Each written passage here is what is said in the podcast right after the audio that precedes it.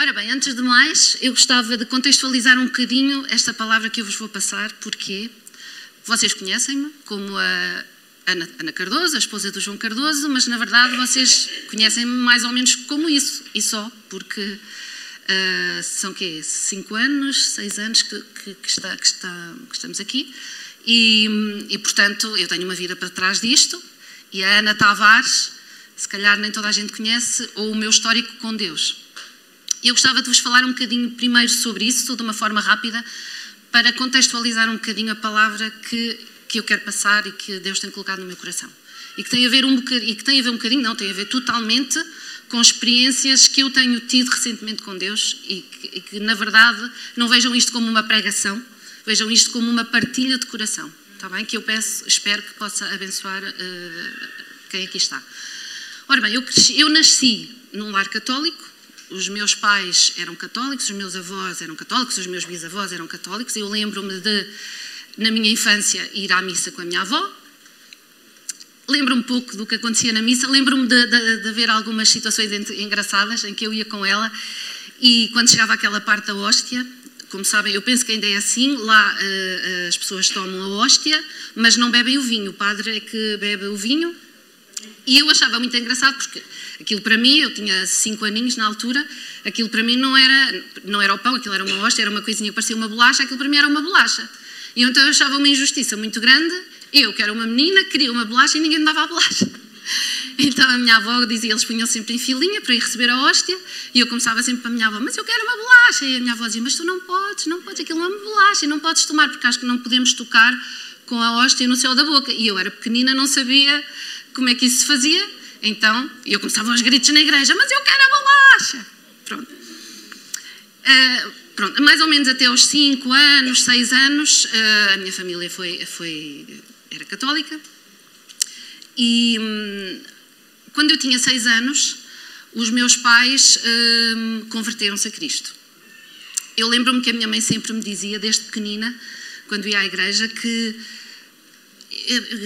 que lhe faltava qualquer coisa. É, é, engraçado, tanto ela como o meu pai. O meu pai pertencia a um grupo de rebeldes que, quando o, a Assembleia de Deus abriu em Aveiro, ia aos cultos com eles, ficavam sentados no banco de trás para causar rebuliço. Não eram crentes para estragarem o, culto. E eles iam muitas vezes, depois começavam a fazer barulho para fazer, para fazer isso. Era isso que o meu pai, eh, quando era jovem, fazia isso com os amigos. Mas houve um, um culto em que o meu pai entrou com os amigos para fazer a mesma coisa e ele sentiu qualquer coisa e ele disse: Eu não consigo fazer isto, eu não posso fazer isto. E os amigos continuaram e ele disse: Eu tenho que ir, não vou fazer isto. E saiu. E a minha mãe, desde muito nova, sentia essa necessidade de que ela, ela ia à igreja, ouvia e ela chegava cá fora e dizia: Mas tem que haver mais qualquer coisa, a vida não pode ser só isto. E é engraçado porque isto já é, dentro das pessoas, a busca a busca por alguma coisa mais, a busca por Deus. E eu cresci, portanto, eu, eu até aos seis anos, uh, os meus pais eram católicos, a partir dos seis anos, os meus pais converteram-se e, e, o meu pai, uh, os, os, meus pais, e principalmente o meu pai, sofreu uma grande transformação interior. O meu pai tinha um feitiço muito complicado. Era uma pessoa que era capaz de chegar a casa e estar 15 dias sem abrir a boca, zero, não falava para ninguém. E, portanto, ele sofreu uma transformação muito grande na vida dele. E, e, por consequência, o casamento dos meus pais sofreu também ele uma grande transformação. E eu cresci, uh, depois então, a partir dos seis anos, numa igreja evangélica, à qual eu agradeço muito, porque foi quem me uh, passou a primeira imagem de Deus como pai, mas que ao mesmo tempo uh, era uma igreja muito ligada ao legalismo, que é uma das coisas que às vezes, ao invés de nos aproximar de Deus, nos afasta um bocadinho, porque nos faz viver a nossa relação com Deus não de dentro para fora como ela deve ser vivida, mas de fora para dentro. E isso não funciona muito bem. Aos 13 anos eu tive o meu primeiro, eu tive o meu encontro com Cristo. Eu lembro-me que isto aconteceu no momento em que eu estava a entrar em casa, eu estava a abrir a porta de casa e foi engraçado. Eu disse: Deus, quando eu abrir esta porta, eu quero que tu entres no meu coração. Eu quero que a partir do momento em que eu abro esta porta, a minha vida seja diferente, seja contigo. E eu vivi experiências muito boas naquela altura com Deus. Eu lembro-me de haver coisas que eu às vezes pedia a Deus, uh, coisas que estavam relacionadas com eu também passar a mensagem de Deus aos colegas. E eu, eu lembro de, de haver coisas que eu pedia a Deus e, por mais ridículas que elas fossem, elas aconteciam. E era engraçado. Mas depois aconteceu que eu comecei a crescer. 15, 16 anos, 17, 18. E eu nunca fui muito aquela pessoa de gostar de andar em discotecas, gostar de ir para ali, de ir para ali. Não era isso que me atraía. Eu sempre fui uma pessoa muito uh, divertida, gostava de sair com os amigos, mas eu sempre fui, desde muito cedo, uma pessoa muito introspectiva. Eu sempre gostei muito de ler e ler muito. Aliás, o meu curso é um curso de letras, literaturas. Eu sempre fui muito ligada às literaturas e eu gostava de ler, gostava muito de perceber e, principalmente, eu gostava muito de perceber as coisas, perceber como é que funcionava o universo, perceber como é que funcionava Deus, perceber como é que funcionava a relação do homem com Deus. E de alguma forma eu fui começando a questionar-me eu lembro-me de ter começado a viver uma crise existencial. Eu, eu lembro-me que eu tinha vivido uma boa relação com Deus, mas ao mesmo tempo, e talvez porque hum, havia, uma, havia às vezes algumas doutrinas que parecia que estavam em contradição com aquilo que eu tinha, com a ideia que eu tinha de Deus como um Deus de amor, um Deus de paz, um Deus de justiça, que me começaram a baralhar a cabeça. E eu, a certa altura, questionava-me não se Deus existia, porque eu nunca tive dúvidas de que Deus existe, mas eu questionava-me sobre a essência de Deus. Quem é Deus? Porque aquilo que eu ouvia às vezes era uma coisa, aquilo que eu sentia era outra, e a certa altura eu não conseguia lidar, ligar uma coisa com a outra. E eu passei, passei a, comecei a ser uma pessoa que não sabia ao certo se podia seguir Deus, porque eu não sabia ao certo quem era Deus. E isto também causava-me uma angústia muito grande causava-me uma angústia muito grande porque eu queria realmente seguir, mas na verdade, dentro de mim começavam a, a, a, crescer questões às quais eu não tinha resposta e por muito que eu perguntasse às pessoas que estavam mais ao meu redor, essas pessoas não me sabiam responder porque também se calhar elas próprias não sabiam o que responder e às vezes respondiam com versículos e isso a mim não me satisfazia. Então, de alguma forma, eu comecei a viver uma angústia de afastamento de Deus e cheguei a uma altura em que eu própria cheguei a escrever mesmo uma carta a Deus, escrevi mesmo, e disse-lhe: Deus, eu não te entendo, e como eu não te entendo, eu vou te encostar a porta, e agora és tu desse lado e sou eu aqui. É engraçado porque eu não disse eu vou te fechar a porta, eu disse eu vou te encostar a porta. Eu não sei se por uma questão de um dia mais tarde eu volto, ou se por aquela questão egoísta, pá, vou encostar a porta, não vá dar-te o caso eu precisar de ti, pelo menos ela não está fechada. Pronto. E então isto foi moldando um bocadinho a minha personalidade, porque depois juntando isto a várias coisas que me foram acontecendo na vida não muito agradáveis, eu fui criando uma personalidade fechada, uma personalidade em que eu era atraída só para coisas tristes, para músicas tristes, para livros tristes, para tudo aquilo que de alguma forma justificava o que eu sentia. E tendo isto acontecido numa fase muito, muito, muito. em que eu era muito nova, obviamente que isto foi construindo a minha personalidade e eu passei a ser uma pessoa que tinha uma visão do mundo negativa. Era ansiosa, qualquer coisa me provocava ansiedade, qualquer coisa me provocava ataque de pânico. Uh, era muito fácil eu entrar em depressão, era muito fácil eu querer ficar fechada no meu quarto e não querer sair porque os pensamentos que eu cultivava eram pensamentos negativos, eram pensamentos tristes. Eu uh, tornei-me, também não só por isto, mas também por várias vivências que eu fui tendo, tornei-me uma pessoa um bocadinho de pé atrás com os outros. E o mais engraçado é que eu não era só uma pessoa de pé atrás com os outros, eu passei a ser uma pessoa de pé atrás com Deus. Era como se aquela frase que existe, todos são inocentes até prova em contrário, comigo funcionasse ao contrário. Todos são culpados, então, até prova em contrário, incluindo Deus, incluindo e principalmente Deus. Então eu vivi grande parte da minha vida assim.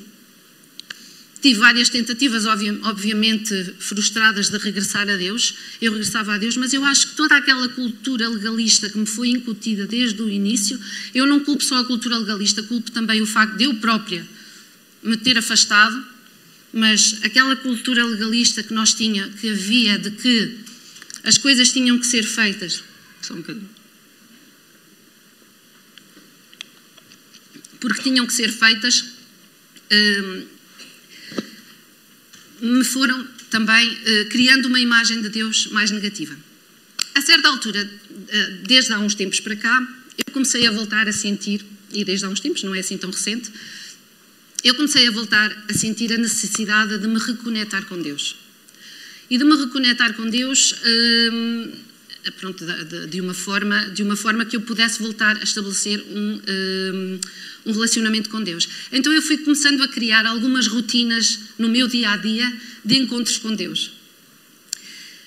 E é engraçado que todas essas rotinas de encontros com Deus, em quando eu ia ter com Ele, eu tinha sempre muito presente em mim que eu sou filha de Deus, amada e perdoada por Deus, e que, de alguma forma, eu, como sendo filha de Deus, sou herdeira de Deus, então eu tenho as características de Deus e eu estou capacitada para viver uma vida vitoriosa.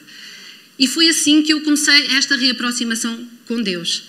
Parece que eu ia ter com Deus, outra vez, com, efetivamente com o desejo de me reencontrar com Deus, mas com aquela necessidade de ver as minhas necessidades supridas. Parece que eu ia, que eu ia até Deus com uma checklist, não é? Que eu quero isto, quero aquilo, quero aquilo. Eu queria que Deus me mostrasse qual era o meu propósito, de forma a que Ele me pudesse dizer o que é que eu tenho que fazer para que a minha vida possa ter propósito, o que é que eu tenho que fazer para que eu possa fazer aquilo que tu queres que eu faça. Então, sempre que eu me chegava ao pé de Deus, era sempre com essa, com essa vontade de que Ele me desse respostas. Eu entregava-lhe uma checklist e parece que eu desejava que Ele me entregasse essa checklist preenchida com caminhos. Vais por aqui, fazes isto, fazes aquilo e fazes aquilo outro. A certa altura, sempre que eu fazia isto e sempre que eu ia ter com Deus, eu comecei a sentir dentro de mim uma frase que vinha sempre que eu orava, essa frase aparecia: Busca primeiro o reino de Deus. Busca primeiro o reino de Deus. E mais uma vez, o que é que a Ana pensa? Ok, busca primeiro o reino de Deus, Deus quer que eu faça alguma coisa, Deus quer que eu seja mais ativa na igreja, Deus quer que eu faça isto. Então diz-me o que é que eu tenho que fazer. Se é para buscar o reino de Deus, o que é que eu tenho que fazer? E de repente era como se Deus me estivesse a dizer: Oh mulher, relaxa, relaxa, deixa-me trabalhar. E ele nunca me dizia o que é que eu tinha que fazer, mas sempre na minha cabeça vinha aquilo: busca primeiro o reino de Deus. E então, a certa altura, eu fui tentar perceber, ok, o que é que é isso de buscar o reino de Deus. E se nós lermos em Lucas 17, 20. Ah, está aqui. Sendo Jesus interrogado pelos fariseus, quando viria o reino de, sobre quando viria o reino de Deus, respondeu-lhes: O reino de Deus não vem com aparência exterior, nem dirão: ei-lo aqui ou ei-lo ali, pois o reino de Deus está dentro de vós. E depois, em Romanos 14, 17, 19, diz assim outra vez: Pois o reino de Deus não é comida nem bebida, mas é justiça, paz e alegria no Espírito Santo. E aquele que assim serve a Cristo é agradável a Deus e aprovado pelos homens. Então o que é que nós temos aqui? Nós aqui temos Todos estes dois versículos não nos falam de coisas exteriores, não nos falam de fazer isto ou aquilo, falam-nos de coisas interiores. Portanto, a primeira coisa que eu aprendi foi que o reino de Deus é uma coisa interior. Eu nunca poderia estar a pedir a Deus para me mostrar o meu propósito, para me dizer o que fazer, sem eu primeiro começar pelo básico. E então, todas estas coisas de que falam estes versículos, que o reino de Deus é uh, justiça, paz e alegria no Espírito Santo, são tudo coisas que nós não podemos cultivar por nós próprios, nós só podemos cultivar se Deus realmente instalar dentro de nós o seu reino. Então a primeira coisa que eu aprendi foi que buscar o reino de Deus primeiro significa que as prioridades do nosso coração devem estar corretas. Deus não quer que vamos até Ele pelas nossas necessidades em primeiro lugar, de, ou, ou, para que Ele nos diga o que, devemos, o, que ele, o que nós devemos fazer, Deus quer que vamos até Ele por Ele e porque queremos estar e andar na Sua presença. Atenção, não há problema nenhum em nós irmos até Deus com as nossas necessidades, mas não deve ser esse o foco principal. Nós devemos começar por querer andar com Ele. E se nós formos à palavra grega, grega a palavra grega não, a palavra hebraica, que significa andar, andar com, nós vemos que essa palavra é a palavra alak. A palavra alak significa caminhar muito próximo, estar junto, conduzir. Portanto, na verdade, é sermos um com Ele. Tudo isto tem a ver com a forma como nós nos posicionamos quando vamos ter com Deus. Nós vamos, ter até, vamos até Deus como? Vamos até Deus como se fôssemos um receptor de bênçãos ou vamos até Deus como se fôssemos um receptor daquilo que Deus tem para nos entregar interiormente? Nós vamos como um receptor de bênçãos ou vamos como se fôssemos um vaso pronto e preparado para ser moldado por Ele? Porque se nós formos até Deus, primeiro, com a vontade de que Deus nos preencha e de que Deus transforme o nosso coração, então sim, nós estamos a buscar o reino primeiro. Imaginemos uma família, se vocês tiverem uma família, não é? Em que os membros dessa família apenas vão ter uns com os outros porque precisam de ver as suas necessidades supridas, por exemplo, os filhos vão ter com os pais porque precisam de dinheiro, vão ter com os pais porque precisam de ser alimentados, vão ter com os pais porque precisam de, de roupa, Uh, se as pessoas forem ter umas com as outras apenas e pura e simplesmente porque precisam das suas necessidades básicas supridas, essas, essa família não está a criar nenhuma relação. Essa família, não, eles não estão a andar uns com os outros. Quando essa família conversa, quando essa família comunga, quando essa família consegue estar, uh, estar uns com os outros, a, a certa altura eles quase que já nem precisam de falar, porque nós, através do olhar, conseguimos perceber o que o outro sente, o que o outro precisa, porque essas pessoas andam uma com a outra. Com Deus é igual. Se nós vamos só até Deus porque precisamos de ver as nossas necessidades supridas, nós não estamos a andar com Ele. Nós precisamos primeiro de ir até Deus com, a, com o nosso coração, com, a, com as prioridades certas. A segunda coisa que eu aprendi foi que se no nosso coração existir o desejo de buscar a Deus, de o conhecer, Deus vai sempre revelar-se a nós. Sempre. Não há hipótese nenhuma de uma pessoa que tenha no seu coração, por exemplo, reparem, o meu pai e a minha mãe, na verdade, desde meninos, que eles tinham no seu coração aquele desejo de mais alguma coisa, aquele desejo de conhecer Deus. E Deus respeita o desejo do coração das pessoas. Porquê? Porque esse é também o maior desejo de Deus, que nós andemos com Ele. Eu estou sempre a ficar com a boca seca, é normal, não é?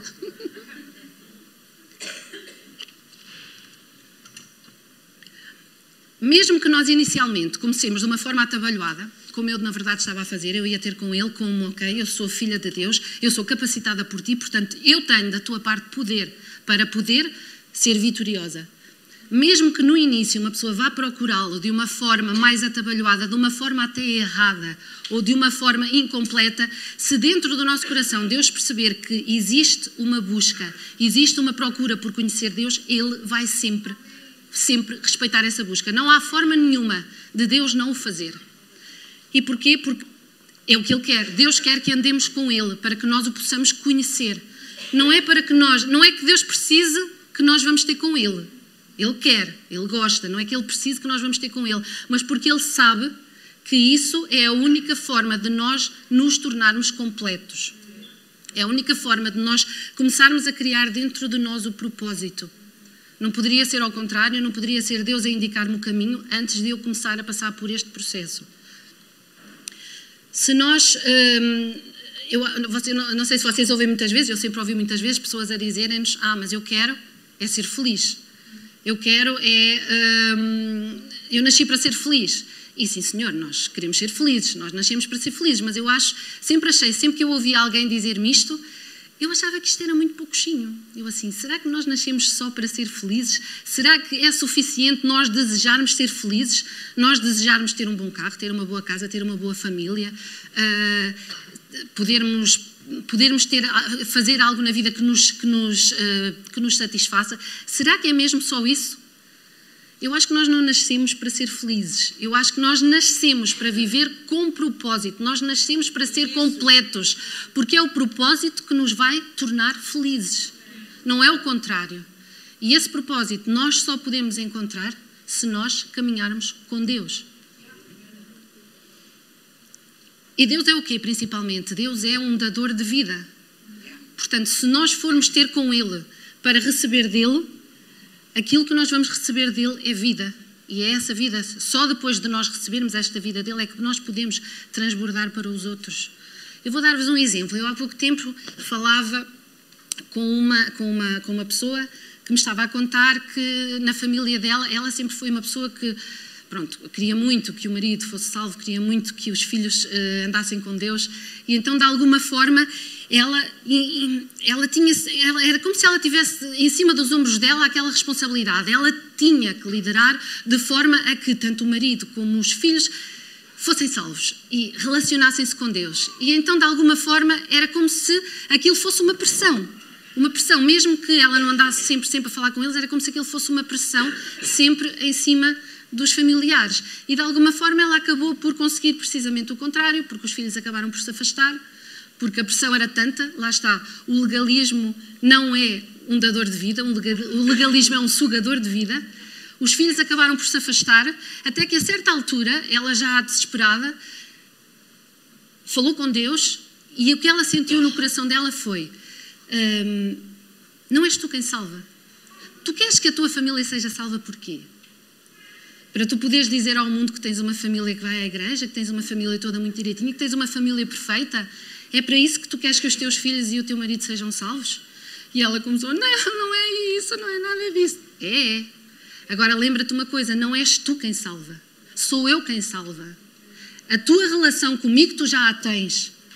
A relação dos teus filhos comigo e do teu marido comigo é comigo. Deixa comigo. Ela percebeu, ela diz que naquele momento lhe saiu um peso de cima dos ombros e o que ela sentiu foi: ok, é Deus, então eu, eu tenho que ser uma dadora de vida, eu tenho que receber de Deus para que aquilo que eu passo de, para os outros sejam as, seja a personalidade de Deus que passa a estar em mim. E é isso que vai atrair, porque é sempre o amor que atrai, nunca é o legalismo, é sempre o amor que atrai. E ela diz que naquele momento saiu-lhe um peso de cima. Portanto, Deus quer que vamos ter com Ele, não porque Ele precisa de nós, mas porque nós precisamos dele para podermos viver com propósito e para podermos ser dadores de vida. Terceira coisa que eu aprendi, e isto para mim foi talvez a mais fantástica. Deus quer que nos relacionemos com Ele para que Ele comece a colocar dentro do nosso coração os desejos dele. Há um versículo que diz assim, Salmo 37, 4. Deleita-te também no Senhor e Ele te concederá o que deseja o teu coração. Eu acho que muitos de nós fomos ensinados de, de, de, uma forma relativamente a este versículo, e eu própria entendia assim esse versículo, até porque muitas vezes nos convém compreender assim este versículo, que Deus concede todos os desejos do nosso coração, que nós devemos deleitar-nos no Senhor, que Deus concede os desejos do nosso coração. Não, até porque muitas vezes os desejos do nosso coração nem sequer estão de acordo com os desejos do coração dele. Este versículo tem mais a ver com o contrário, tem a ver com o facto de ao nós ao andarmos com Ele, ao deleitarmos nele, Deus começar a colocar dentro do nosso coração os desejos dele. Portanto, começa a acontecer dentro de nós uma transformação de dentro para fora. É como se Deus, como é que nós, e isso é que é o propósito, isso é que é o nosso propósito, é nós começarmos a transformar cada vez mais na mente de Cristo. Porque se nós vivermos a nossa vida sempre só a pensarmos que Deus nos iria conceder todos os desejos, então Deus não era mais do que o mago que está dentro da lâmpada, que nós uh, raspamos na lâmpada, ele sai e nós lá vamos nós com a nossa checklist, uh, desejo isto, desejo aquilo, desejo aquilo. Vou-me deleitar em ti, agora concede-me o que deseja o meu coração. Não é assim. Se Deus quer que nós vivamos com propósito, se Deus quer que nós nos transformemos cada vez mais na mente de Cristo, é normal que o que Ele nos está a dizer é que Ele nos vai conceder o que deseja o nosso coração. Ele é que vai colocar, começar a colocar os desejos dele no nosso coração. Como é que isto funciona? Nós temos o Espírito de Deus que passa a comunicar com o nosso espírito, o nosso espírito passa a comunicar com a nossa alma e a nossa alma, onde estão os nossos pensamentos, os nossos desejos, etc., vai começar a ser transformada. E de repente nós começamos a pensar assim: ui, espera lá, que afinal eu achava aquilo, eu pensava assim, e de repente parece que eu já não estou a pensar assim. Ou eu tantas vezes, eu, eu dizia tantas vezes isto, ou eu fazia tantas vezes isto, e de repente eu não tenho desejo de fazer aquilo. Eu não me apetece fazer aquilo. É como se algo sobrenatural passasse a acontecer de forma natural. Quando é o Espírito de Deus que fala ao nosso espírito e, por sua vez, o nosso espírito a falar à nossa alma, nós estamos a começar a viver o reino. Nós estamos a começar a buscar o reino primeiro. E começamos a ser transformados de dentro para fora. Isto para mim, por incrível que pareça, passou a ser uma aventura, porque todos os dias nós descobrimos coisas novas, não é? Então eu não podia estar a pedir a Deus para me dizer qual é que era o meu propósito se primeiro eu não começasse a andar com Ele, a praticar aquilo que aquela palavra diz, que é alak, é uma palavra boa para um eletrodoméstico, aquela palavra diz, enquanto eu não começasse a andar com Ele e enquanto Ele não começasse a colocar os desejos dele no meu coração, porque a partir de determinada altura, aquilo que Ele tem para nós, aquilo que Ele tem como propósito para nós, naturalmente começa a aparecer.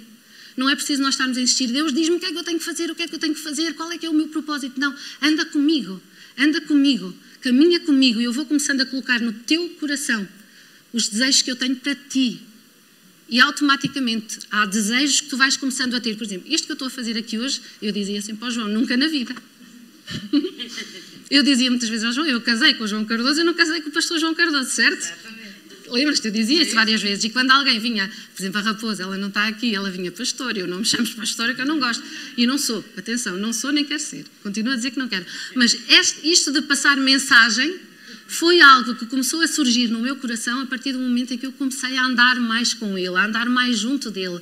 Portanto, nós não temos que nos preocupar em pedir a Deus para nos mostrar o nosso propósito, para dar sentido à nossa vida, porque o sentido da nossa vida vem a partir do momento em que nós começamos a andar com Ele. E quando começamos a andar com Ele, como Ele começa a colocar os desejos dele no nosso coração, nós começamos a mudar. E como é que nós. E é muito fácil, é muito simples. Se Deus deseja que nós o busquemos, a única coisa que nós temos que fazer é dizer: Deus, revela-te a mim. E Deus revela-se. Não há forma dele não o fazer, porque esse é o principal desejo de Deus. Agora, quarto ponto. Para que o reino de Deus seja ativado em nós, e aqui é que a porca torce o rabo, nós precisamos criar espaço. Criar espaço? Sim, criar espaço. Então vamos pegar outra vez, vamos pegar na, na alegoria do vaso, que falámos há bocadinho. Nós temos em 2 Timóteo 2, 20, 21, 2, 20, 21, Ora, uma grande casa, não, numa grande casa, não somente há vasos de ouro e de prata, mas também de pau e de barro, uns para honra, outros, porém, para desonra. De sorte que, se alguém se purificar destas coisas, será vaso para honra, santificado e idóneo para o uso do Senhor e preparado para toda a boa obra. O que é que é mais vazio? O que é que pode ser mais vazio e mais cheio do que um vaso? Do, nada, não é? Um vaso existe, a, a utilidade do vaso está em ser cheio. Agora, esse vaso pode estar cheio de coisas boas ou pode estar cheio de coisas más. E a certa altura, eu lembro-me de estarmos uma vez aqui, uh, estava a Susana a cantar, estavam vocês a cantar, e estávamos a cantar um hino que a certa altura diz assim: Faz tua vontade em mim. E eu lembro-me que eu cantava o hino e quando passava por essa parte eu passava de raspão. e eu passava de raspão porquê? Aqui, por isso é que eu estou a dizer aqui é que a porca torce o rabo. Porque eu pensava assim, ok, faz tua vontade em mim. Faz tua vontade em mim pode querer dizer que tu vais querer que eu depois vá abrir mão de algumas coisas minhas. Não quer dizer que fosse algumas coisas que eu fizesse, mas algumas coisas minhas interiormente. Para nós podermos viver o reino de Deus impreterivelmente, nós temos que dar o primeiro passo e abrir mão de muitas coisas que nós temos dentro de nós e, por muito contraditório que pareça, são coisas que nos magoam mas são as coisas que ao mesmo tempo nós mantemos presas dentro de nós. Porque nós não somos só prisioneiros das nossas dores, muitas vezes somos nós que aprisionamos as nossas dores. E eu lembro-me que naquela altura, naquele dia, o que eu sentia era medo. Eu tinha medo. Lá está, a tal imagem que eu tinha de Deus. Um Deus punitivo, um Deus que, que, que, se nós não fizéssemos, estava lá com a espada de Damocles em cima de nós para alargar a qualquer momento. Portanto, eu tinha medo, eu assim, se eu disser, faz tua vontade em mim, o que é que tu vais fazer? Não é? E então eu comecei a perceber, ok, e eu tive medo porquê? Porque a certa altura eu comecei a pensar, ok, eu vou ter que começar a esvaziar o meu vaso. E o meu vaso estava, pelo que eu vos contei inicialmente, estava muito cheio. E estava muito cheio de coisas que me aprisionavam. E quantas vezes nós estamos tão cheios, seja de uma dor por causa de alguma coisa que nos, que nos aconteceu no passado, mas que fica lá enraizada, são as tais fortalezas de que Deus fala. A Bíblia fala-nos das fortalezas do nosso coração. E às vezes nós pensamos que essas fortalezas são só coisas relacionadas com coisas assim mais pecaminosas, mais... mas às vezes as fortalezas é uma dor, é uma mágoa da qual nós não nos conseguimos livrar, É uma falta de perdão da qual nós não nos conseguimos livrar, por muito que digamos a nós próprios: Eu já perdoei. É o medo, é a ansiedade, é, é a dúvida, que era o meu caso. E muitas vezes nós vamos a Deus e pedimos a Deus: Deus, livra-me desta dúvida, livra-me desta dor, livra-me desta, desta falta de perdão, livra-me dos meus gatilhos, porque sempre que nós vivemos assim, nós vamos criando gatilhos. Quando nós vivemos com uma dor de uma traição que nos aconteceu no passado, quando nós vivemos com, com uma falta de perdão por alguém que nos, que nos magoou no passado, quando nós vivemos com alguma coisa negativa que, no, que nos aconteceu e nós a aprisionamos dentro de nós, nós vamos criando gatilhos, porque sempre que nós vivemos uma situação semelhante, Lá estamos nós a pegar na arma, parecemos uns pistoleiros, uns pistoleiros a atirar para todo lado. Certo? Todos nós vivemos assim. E o, que, e o que é que isto nos faz viver? Isto faz com que nós passemos a nossa vida em ciclos. E, meus amigos, nós estamos a ficar mais velhos. Nós estamos, sempre que nós andamos um ano mais para a frente, nós temos menos anos para a frente do, do, do que tivemos para trás. E se nós negamos entregar nas mãos de Deus nossos, as nossas fortalezas, as coisas que estão a encher o nosso vaso, nós vamos estar constantemente a trazer gatilhos para a nossa vida e nós vamos estar constantemente a ficar estagnados no mesmo sítio.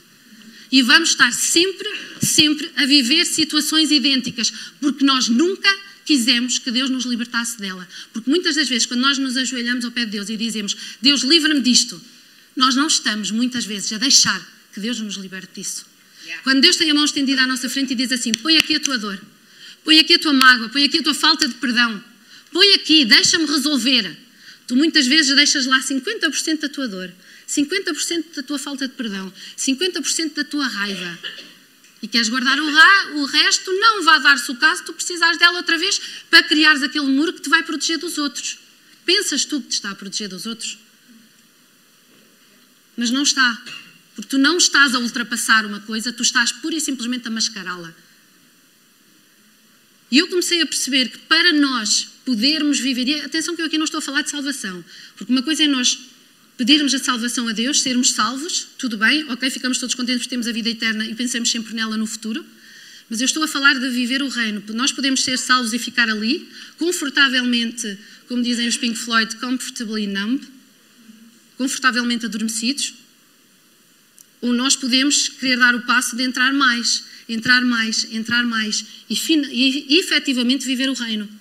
Mas para isso nós precisamos mesmo de começar a tirar aquelas coisas do vaso. É, é como se nós imaginássemos Deus à nossa frente, dá-me isso. E nós vamos colocar ali tudo isso. Temos que colocar tudo.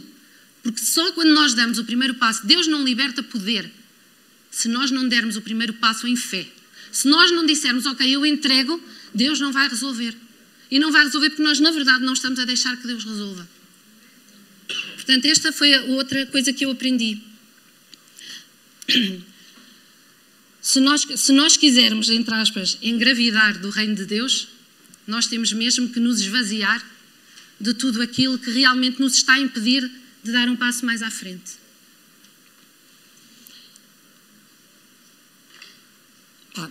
Lembremos-nos daquilo que nós lemos há bocado em Romanos 14, 17. O reino de Deus não é comida nem bebida, mas é justiça, paz e alegria no Espírito Santo. Aquele que assim serve a Cristo é agradável a Deus e aprovado pelos homens. Por isso, e aqui já fala de fazer, mas primeiro fala de coisas interiores. Primeiro temos que deixar que Deus comece a transformar o nosso interior, porque só depois disso é que nós podemos começar a fazer o que diz aqui. Por isso esforcemos-nos em promover tudo quanto conduz à paz e à edificação mútua é engraçado, porque se nós pensarmos assim, então o reino de Deus é isto, e às vezes é só isto. O reino de Deus é promover, como é que é? Promover a paz e a edificação mútua. Isto pode parecer muito pouquinho. Mas se nós pensarmos no nosso círculo familiar, no nosso círculo de trabalho, no nosso, no nosso mundo, porque o mundo é, é constituído por vários mundos, não é? Os nossos mundos, as nossas, os nossos círculos de influência. Se nós pensarmos que, se nós formos pacificadores e se o nosso alvo estiver em passar vida ao outro e edificar o outro, quão diferente o mundo todo ia ser. Se todos nós pensássemos assim, quão diferentes os nossos mundos iriam ser. Mas pensemos na nossa vida, pensemos na nossa família, pensemos no nosso trabalho, pensemos na nossa, nos nossos amigos. Será que nós somos sempre estes pacificadores? Será que nós somos sempre estes edificadores uns dos outros? Será que nós não estamos a idolatrar mais as nossas dores, as nossas mágoas, a nossa falta de perdão, os nossos gatilhos? Estamos a dar-lhe mais poder do que a Deus? E são esses gatilhos que nos estão a impedir muitas vezes de nós conseguirmos criar a família que nós queremos, de nós querermos, de, nós conseguirmos ter uma relação boa no trabalho com os nossos colegas, de nós conseguirmos ter uma boa relação com os nossos amigos, de nós conseguirmos ser dadores de vida. Se nós idolatrarmos, nós às vezes pensamos que idolatria tem a ver só com santinhos, tem a ver com. não tem nada a ver com isso só. Tem a ver com tudo aquilo que nós colocamos acima de Deus. Quando nós temos uma dor, quando nós temos uma mágoa, quando nós temos uma raiva, e nós constantemente estamos a viver em ciclos porque nós não queremos largar esta mágoa, não queremos entregá-la na mão de Deus, o que, é, a que é que nós estamos a dar mais força? Nós estamos a dar mais poder aqui à mágoa, à dor. E Deus fica ali à espera que nós decidamos entregar-lhe aquilo.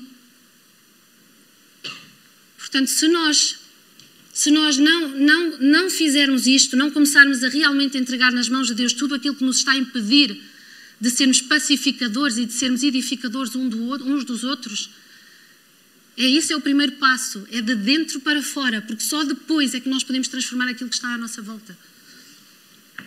E agora vem a parte que toda a gente gosta. As promessas. Afinal, a checklist existe. em Mateus 6,33 diz assim: Busquem, pois, em primeiro lugar o reino de Deus e a sua justiça, e todas essas coisas vos serão acrescentadas. Portanto, mais uma vez, isto não está ao contrário. Busquem primeiro as bênçãos e depois o reino de Deus vos será acrescentado. Não, busquem primeiro o reino de Deus e a sua justiça, e todas estas coisas vos serão acrescentadas. E essas coisas de que, de, de que Cristo estava a falar ali, se vocês lerem os versículos que estão para trás, são aquelas coisas de que nós pedimos tantas vezes comer, beber, eh, portanto, as coisas básicas, as necessidades básicas que nós temos, que Deus sabe que nós precisamos delas, elas são sempre acrescentadas se nós buscarmos o reino de Deus em primeiro. Portanto, Deus coloca sempre as bênçãos como uma consequência de nós o buscarmos, nunca o contrário. E muitas das vezes nós, e muitas das vezes até as próprias igrejas, muitas vezes têm mantido mais aquela chamar a pessoa porque vem porque tu vais ser curado, vem porque vais ser assim, vais fazer assim. As pessoas vão muitas vezes à igreja pelas bênçãos que podem receber de Deus e não pelo Deus que traz as bênçãos. Porque o que nós tem que ser ao contrário, nós temos que voltar a pôr as coisas no lugar. O reino de Deus primeiro, porque é o reino de Deus que nos transforma e só depois disso, então Deus liberta as bênçãos. Portanto, existem as bênçãos, estão a ver? Afinal, existe. Portanto, diz sempre, é uma questão de prioridades. Quando tu vens até Deus com a motivação correta, quando tu vens não para receber isto ou aquilo, mas vens para que Ele faça de ti um vaso, então tu estás a buscar o reino primeiro. E tudo o resto é acrescentado. Eu vou só terminar com um outro versículo que diz também isso, que é o Provérbios 3,6. Reconhece o Senhor em todos os teus caminhos e Ele endireitará as tuas veredas. Mais uma vez, causa consequência. Faz isto e traz isto. Faz isto e traz isto. E eu, inicia, eu antes achava isto, isto é muito religioso. Uh, uh, credo, sai, sai, deslarga. Estou a brincar. Mas não, não é. Na verdade, é, é, é um princípio universal. É, são assim que, é assim que as coisas estão feitas. Nós nascemos para viver em comunhão com Deus. Afastámos-nos de Deus na altura do Éden, não é? Deus criou um plano para nós regressarmos para Ele. E nós só conseguimos ser completos se caminharmos com Ele. E tudo o resto é acrescentado. Amém.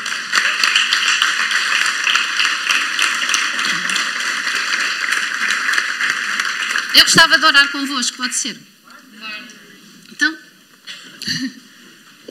acho que o grupo pode vir e dar assim ali uma musiquinha. É? Oh, pai, já sou eu a aprender, ah, está a ver? Eu gostava que nós fizéssemos um pequeno exercício. Olhamos, vamos olhar para nós e vamos olhar para nós como esta palavra tem sido para nós, porque nós sabemos, como seres humanos, nós às vezes temos aquela tendência de, ah, este, não sei quem devia estar a ouvir esta palavra, não sei quem, não, mas nós sabemos, ninguém é assim, não, ninguém. Mas não, olhemos para nós e sejamos sinceros. Quais são aquelas áreas da tua vida? Qual é aquela, quais são aqueles, aquelas coisas negativas que tu, com que tu tens enchido o teu vaso? E vamos, vamos pensar na alegoria do vaso como o nosso coração, o nosso espírito. O que é que tu tens colocado dentro do teu vaso? Que vozes é que tu tens ouvido? Às vezes são as vozes que nós dizemos, são as coisas que nós dizemos a nós próprios. O que é que tu estás a dizer a ti próprio constantemente? Quais são aquelas, aquelas onde é que tu estás a pôr o teu foco constantemente? Quais são aquelas mágoas, aquelas raivas que tu estás a guardar dentro do teu vaso e que tu neste momento precisas de colocar na mão de Deus? Imagina quando estiveres a orar que à tua frente está a mão de Deus estendida. Quais são aquelas coisas que tu tens que tirar do teu vaso para que a tua vida pare de andar em ciclos, para que a tua vida pare, para que tu pares de estar sempre a viver as mesmas coisas e para que tu possas realmente entrar numa caminhada com Deus mais profunda do que somente a salvação. Andar com Ele, andar com Ele, viver o reino de Deus. O que é que tu precisas tirar dentro de ti? Fecha os olhos, imagina que à tua frente está a mão de Deus estendida. E não coloques 50% da tua culpa, não coloques 50% da tua mágoa, não coloques 50% da tua falta de perdão. Coloca tudo. Coloca tudo, porque Deus liberta poder quando nós damos o primeiro passo. Primeiro tu tens que aceitar que há alguma coisa que está errada contigo, há alguma coisa que está em ti que não está a deixar que tu avances mais. E a segunda coisa é tu aceitares que Deus te quer ajudar e que Deus tem a mão estendida e dá-lhe, dá-lhe, dá tudo, não deixes só 50%, dá 100%. Pai, eu venho até ti neste momento pedir-te por cada mão estendida neste lugar. Tu conheces o coração de cada um aqui. Tu conheces todos os segredos, conheces todas as mágoas, conheces todas as dores, conheces todas as dúvidas, conheces toda a falta de perdão, conheces tudo aquilo que está a atribular cada coração. É normal, nós somos humanos, é normal que com, nós, com as nossas vivências nós vamos acumulando coisas dentro de nós que nos afastam de Ti, ou que pelo menos, mesmo que nós não nos apercebamos, nos estão a afastar de nós vivermos o nosso propósito contigo. Pai, eu peço-te, no nome de Jesus, que tu toques no coração de cada pessoa que aqui está, para que essa pessoa sinta que pode confiar 100% em ti e que pode colocar 100% de todas aquelas coisas negativas que a estão a impedir de caminhar contigo na tua mão e que a partir do momento em que elas o façam, elas possam começar uma caminhada contigo em que elas vão descobrir o propósito de Deus, o teu propósito para as suas vidas. É no nome de Jesus que eu te peço. Amém.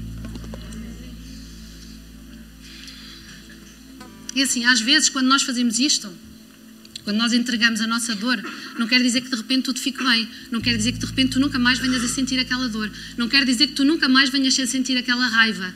Tu vais, vais senti-la às vezes, vais, vais, vais, ter, vais ser tentado a senti-la, mas é o que tu vais fazer com isso que vai fazer a diferença. É tu continuares a olhar para aquela dor, para aquela mágoa e dizeres: agora não és tu, agora é Deus. Agora não és tu que estás acima disto, é Deus que está acima. Isto já está na mão dele. E é a partir daí que tu vais começar a agir diferente. Amém. Amém.